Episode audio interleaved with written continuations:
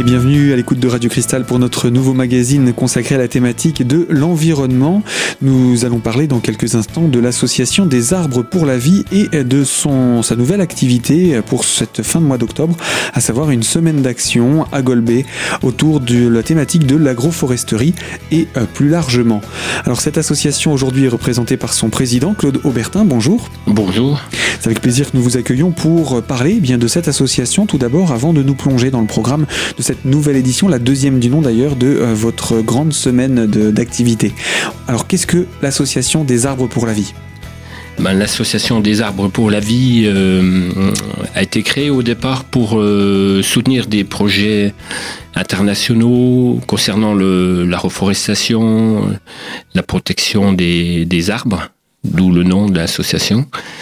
Et donc depuis 2000, euh, depuis 2010, depuis 2000, oui, depuis fin 2009, on a réalisé une, bonne quinzaine de projets internationaux dans huit pays différents euh, qui vont de, du Mali au, Sénégal, euh, Madagascar, Haïti, le Brésil, Bolivie, l'Inde, enfin euh, sur, sur, tous les continents. Alors comment ça se passe pour euh, aborder des chantiers comme ceux-ci? Donc en réalité, c'est tous des, des, projets qui viennent à nous par l'intermédiaire d'associations locales qui œuvrent déjà dans ces pays-là pour des projets d'écoles, de dispensaires et autres. Donc il y a des associations là-bas dans ces pays et également des interlocuteurs ici en France Tout à fait, voilà. Mhm. Donc là, c'est un peu un travail tripartite. Mhm. nos associations locales de notre secteur ici partent avec nos projets, on étudie les projets avec les, à distance, bien entendu, avec les associations locales là-bas qui réaliseront le, le, travail avec nos financements. Mhm. Donc qui lanceront des productions d'arbres, leur arbre c'est pas nos arbres, c'est pas nous qui décidons. Le but, c'est, pour la grande majorité des projets, c'est de faire du nourricier parce que, bien entendu, si on regarde bien dans tous les projets, tous les pays où on est intervenu, c'est des, des pays très pauvres en général. Mais il y a quand même des besoins forestiers pour la protection des, des, des réseaux d'eau potable et, a des projets d'envergure comme en Haïti on a planté 40 000 arbres. On a fait planter 40 000 arbres d'un seul coup pour une vingtaine de communes pour protéger les sources et captages. On n'imagine pas que des arbres puissent avoir cette utilité. Il y a beaucoup comme ça d'exemples d'utilité que des arbres peuvent avoir? Tout à fait. Donc, euh, on, va, on va le voir avec l'agroforesterie locale, donc qui, qui pour nous a pris une, dimension qu'on ne pensait pas. Et, donc, euh, les, les, problèmes euh, se posent de la même façon ici que dans tous les autres pays. De différents, voilà, ça dépend de l'envergure aussi du problème, mais le problème est le même, c'est le changement climatique. Donc, on a appris beaucoup à faire là-bas. Et ici, euh, on s'aperçoit que il y a aussi beaucoup à faire. Il y a beaucoup à faire. Et surtout pour l'avenir. Alors justement, c'est ce qui a motivé, je pense, la création de votre association euh, et euh, le, la première édition de ces rencontres. Mm. Euh, Expliquez-nous, c'était il y a deux ans, la première édition. Mm. Qu'est-ce qui s'est passé? Ben, ce qui s'est passé, c'est que à chaque fois qu'on réalise des, des, des, projets à l'international, on, on, rend notre, euh, enfin rendu, donc où on nous le fait à distance, enfin les gens qui reviennent, pour qu'on puisse communiquer ces, tout, toutes ces informations, tout ce rôle important de la reforestation aux, principalement aux enfants. De toute façon, les principaux ambassadeurs de tous les projets, ce sont les enfants. Donc la plupart du temps, c'est des projets pour des écoles, mais on rend ici à des, des écoliers. donc, euh, donc automatiquement, euh, il y a des échanges continus qui se passent. Euh, et donc, on nous a posé, la, bon, on s'était posé la question, mais localement, qu'est-ce que vous faites? Bon, On a fait des petits projets, on a planté des vergers pour des écoles ici, des centres aérés, on a, mais on, on, voilà, c'était plutôt symbolique.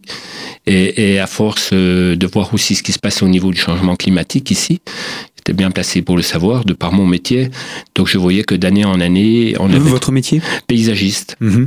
Donc ça nous posait des problèmes pour les SMI, ça nous de, sur plusieurs décennies. Et en plus de ça, j'avais pris la manie, pas si c'est une manie de relever la température et les précipitations tous les jours, tous les jours depuis une vingtaine d'années. Donc pour le coup, je pouvais comparer avec d'autres régions. Donc euh, localement, et je voyais où à peu près où on en est, et puis les problèmes que ça nous posait à nous déjà, mmh. de par donc, notre métier. Donc un impact local également. Et voilà, donc voilà. Oui, un impact local. Donc, euh. donc c'était important aussi d'avoir ces chiffres au niveau local parce que ça permet de réaliser l'impact du réchauffement climatique ici dans les Vosges parce qu'on a presque l'impression d'être à l'abri finalement. Et eh oui, on va le voir au niveau de la problématique de la conférence. C'est vrai que, eh oui, de plein fouet. Eh bien oui, nous sommes tous concernés hein, par le réchauffement climatique. Claude Aubertin, je rappelle, vous êtes président de l'association des arbres pour la vie et euh, nous allons entrer dans quelques instants dans le détail du programme que vous organisez pour ce mois d'octobre. Euh, avant cela, j'aimerais qu'on revienne également sur euh, cette conférence que vous avez organisée il y a de cela deux ans, mais on va en parler dans quelques minutes dans la deuxième partie de notre magazine. À tout de suite.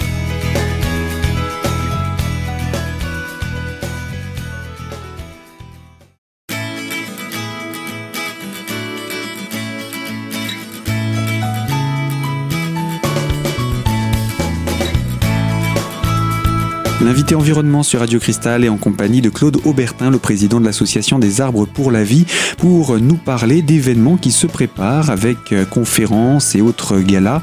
Alors, avant d'entrer dans le détail de ces événements, Monsieur Aubertin, je vous propose de euh, nous rappeler ce que vous avez organisé il y a de cela euh, deux ans, toujours pour parler justement du réchauffement climatique. Vous aviez d'ailleurs choisi d'organiser une conférence. Alors oui, bien entendu, on s'est dit il y a deux ans, donc en octobre 2015, on s'est dit il faut qu'on qu'on parle de l'agroforesterie, qu'on parle un petit peu de ce qu'on a fait, puis qu'on voit un petit peu comment on peut aborder le sujet localement.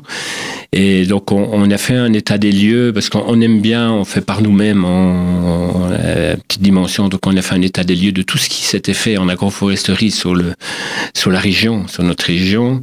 Et c'est tout naissant hein, dans, les, dans le secteur. Donc il y avait encore pas d'association d'agroforesterie, alors que les Français sont pionniers en la matière et dans le sud-est et le sud-ouest, il y a des projets de plus de 40 ans qui ont été conçus et qui ont servi d'exemple à d'autres euh, pays. Et, à l'étranger, oui.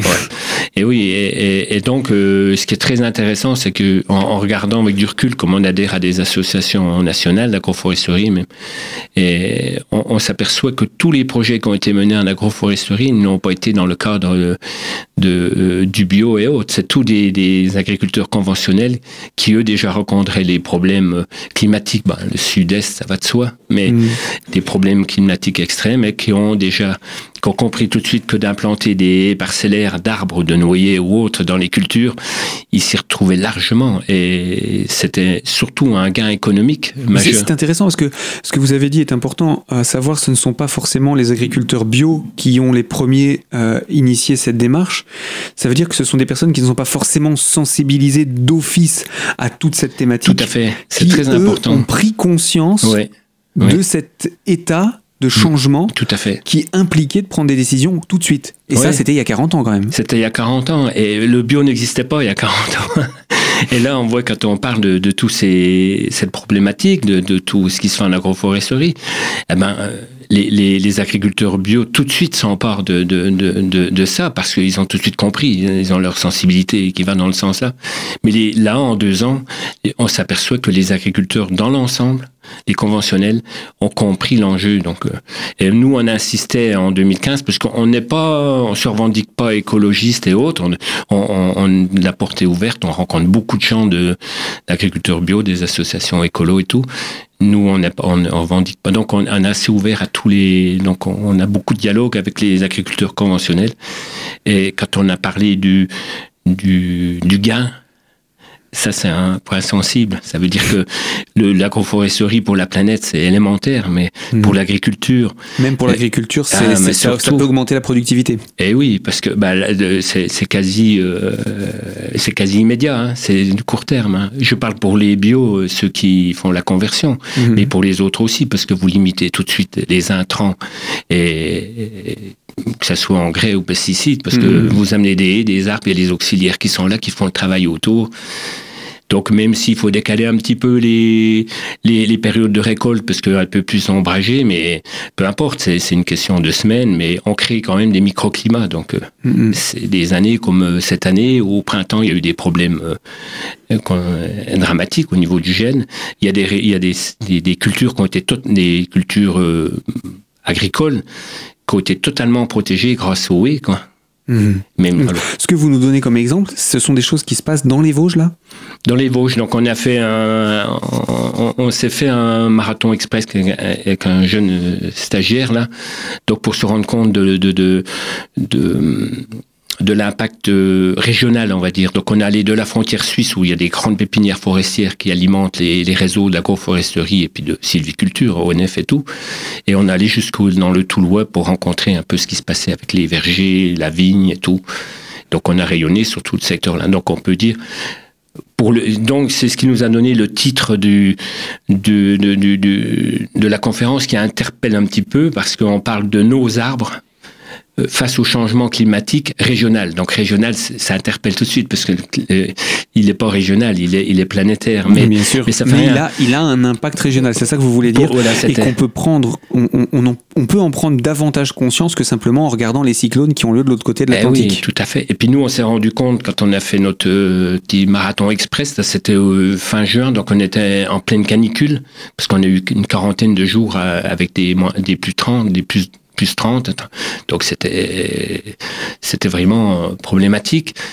Et donc, euh, euh, pour le coup, en, faisant le parcours sur la région, on a vu l'impact régional. On, ça, ça, suffisait à s'imiter à ça pour, pour en parler. Quoi. Il y a déjà pas mal de choses à dire. Il y avait beaucoup à dire et puis voilà, oui, beaucoup.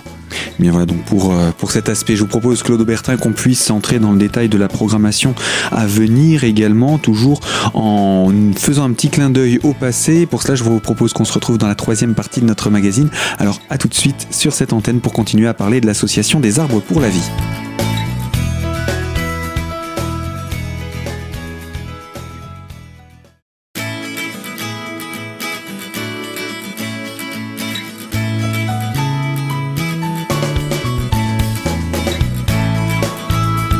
Troisième partie de notre magazine Environnement consacré à l'association des arbres pour la vie et à son programme prévu pour cette fin de mois d'octobre. Alors avant d'entrer dans le détail hein, de cette semaine d'activité que vous organisez, euh, il y a deux ans, il y a eu une autre association qui a invité un intervenant de l'INRA et qui finalement faisait un petit peu écho à votre euh, organisation et à votre conférence. Le hasard a voulu que 15, 15 jours, deux semaines après notre conférence sur l'agroforesterie, la même salle de, du Centre culturel de Golbet a accueilli une conférence de Marc Benoît, donc directeur de recherche à l'INRA, directeur de, de l'agronomie vraiment au niveau national de l'agronomie, mhm. et donc qui était invité par l'association Amibio avec qui on a des liens. Et donc, pour le coup, euh, on savait qu'on allait s'orienter plus sur le végétal pour la, pour la conférence actuelle de, deux ans plus tard. Mais là, il nous a mis les pendules à l'heure parce qu'il il, s'est permis de faire, parce que quelqu'un qui est très, Très pointu. Très pointu. Il, a fait, il a établi, il a réussi à établir une carte de ce qui se passerait en 2050 ici. Donc, euh, on s'est dit, nous, on était parti pour faire des parcellaires. Donc, euh, le, le, nous, le but, c'est d'initier des projets. On a cinq projets agroforestiers en cours d'études. Et il y, a, du préverger, il y a des champettes, il y a des parcellaires sur des une parcelle de 10 hectares. Il y a une parcelle de 2 hectares de vignes qu'on a en cours d'étude. Et il y a des parcours pour le bien-être de volailles, de porcs et tout. Et, et pour le coup, on s'est retrouvé un petit peu euh, dans la problématique de savoir, mais quelle espèce végétale on va mettre Mhm. pour anticiper tout ça. Mhm, mhm, Surtout pour les espèces fruitières, parce qu'on voulait faire ce qu'on reproduisait à l'étranger, c'était un peu ambitieux, mais on voulait faire du nourricier. Donc il y avait des problèmes de, de, propriété des parce que, bon, là, à l'époque-là, l'Europe et le, le ministère de l'Agriculture allaient dans, dans le sens qu'il y aurait certainement des lois d'aménagement, tout ça. Pour le moment, là, c'est plutôt euh, au point mort. Mhm. Mais ça vient aussi du fait qu'il y a vraiment une demande considérable de conversion d'agriculteurs et tout. Donc là, c'est un. Là, de conversion vers le bio, vous voulez dire Vers le bio, mhm. énorme. Et puis de. de voilà. Donc euh, je pense que les pouvoirs publics euh, sont débordés. Je pense il va falloir faire euh, sans ça parce que c'est crucial. Hein. Alors du coup, cet homme qui est venu, Marc Benoît, il y a deux ans, mhm. qu'est-ce qu'il vous a conseillé? Il nous a conseillé, bah, il nous a conseillé de, de, de, euh, ben de, de, faire attention aux écosystèmes.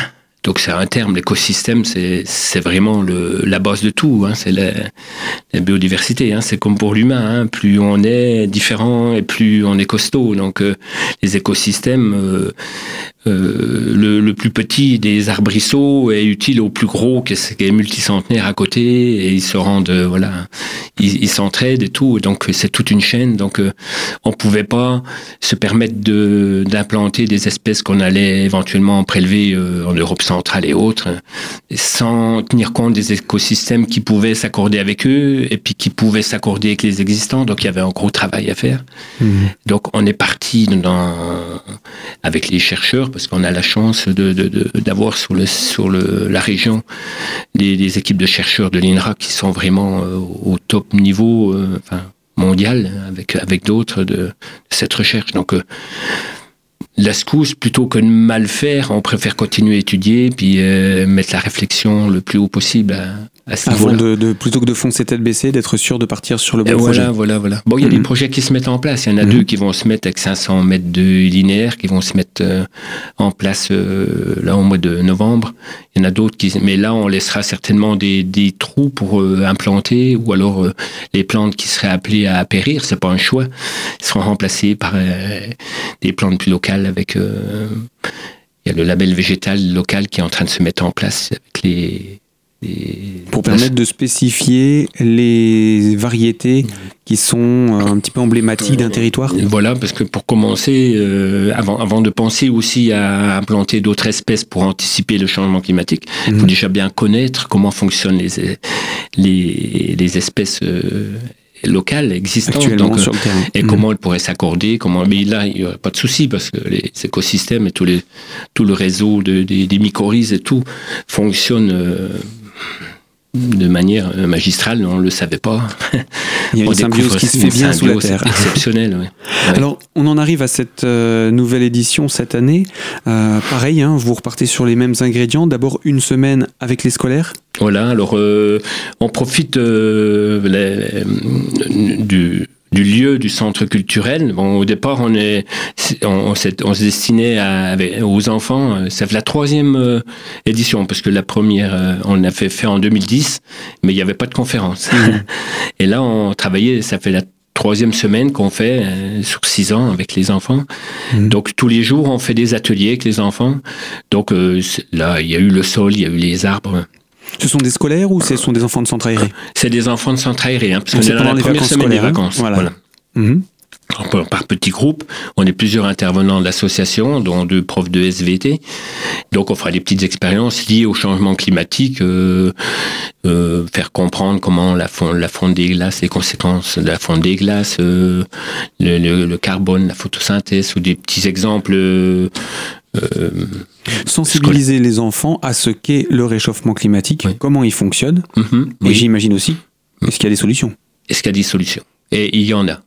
Il y a ah. des solutions, donc c'est ça l'optimisme. Euh, il y en a, étant donné qu'on comprend, commence à comprendre euh, comment ça fonctionne. C'est tout un monde, tout ce qui se passe sous nos pieds, c'était tout un monde. On savait qu'il se passait. Et là, ça se, les chercheurs commencent à bien expliquer, et puis on s'aperçoit que euh, le travail se fait dans des. Si on donne les moyens à tous ces systèmes. Euh, et, ces écosystèmes de se développer, euh, c'est vertigineux les, les possibilités. les possibilités. Donc on a, on a des trésors sous nos pieds. Oui, ça c'est clair. Et il reste encore une conférence et un gala à présenter pour conclure cette semaine d'activité. Claude Aubertin, je vous propose qu'on puisse se retrouver la semaine prochaine pour entrer dans le détail de ces deux événements phares de l'association des arbres pour la vie. Alors à très vite sur Radio Cristal.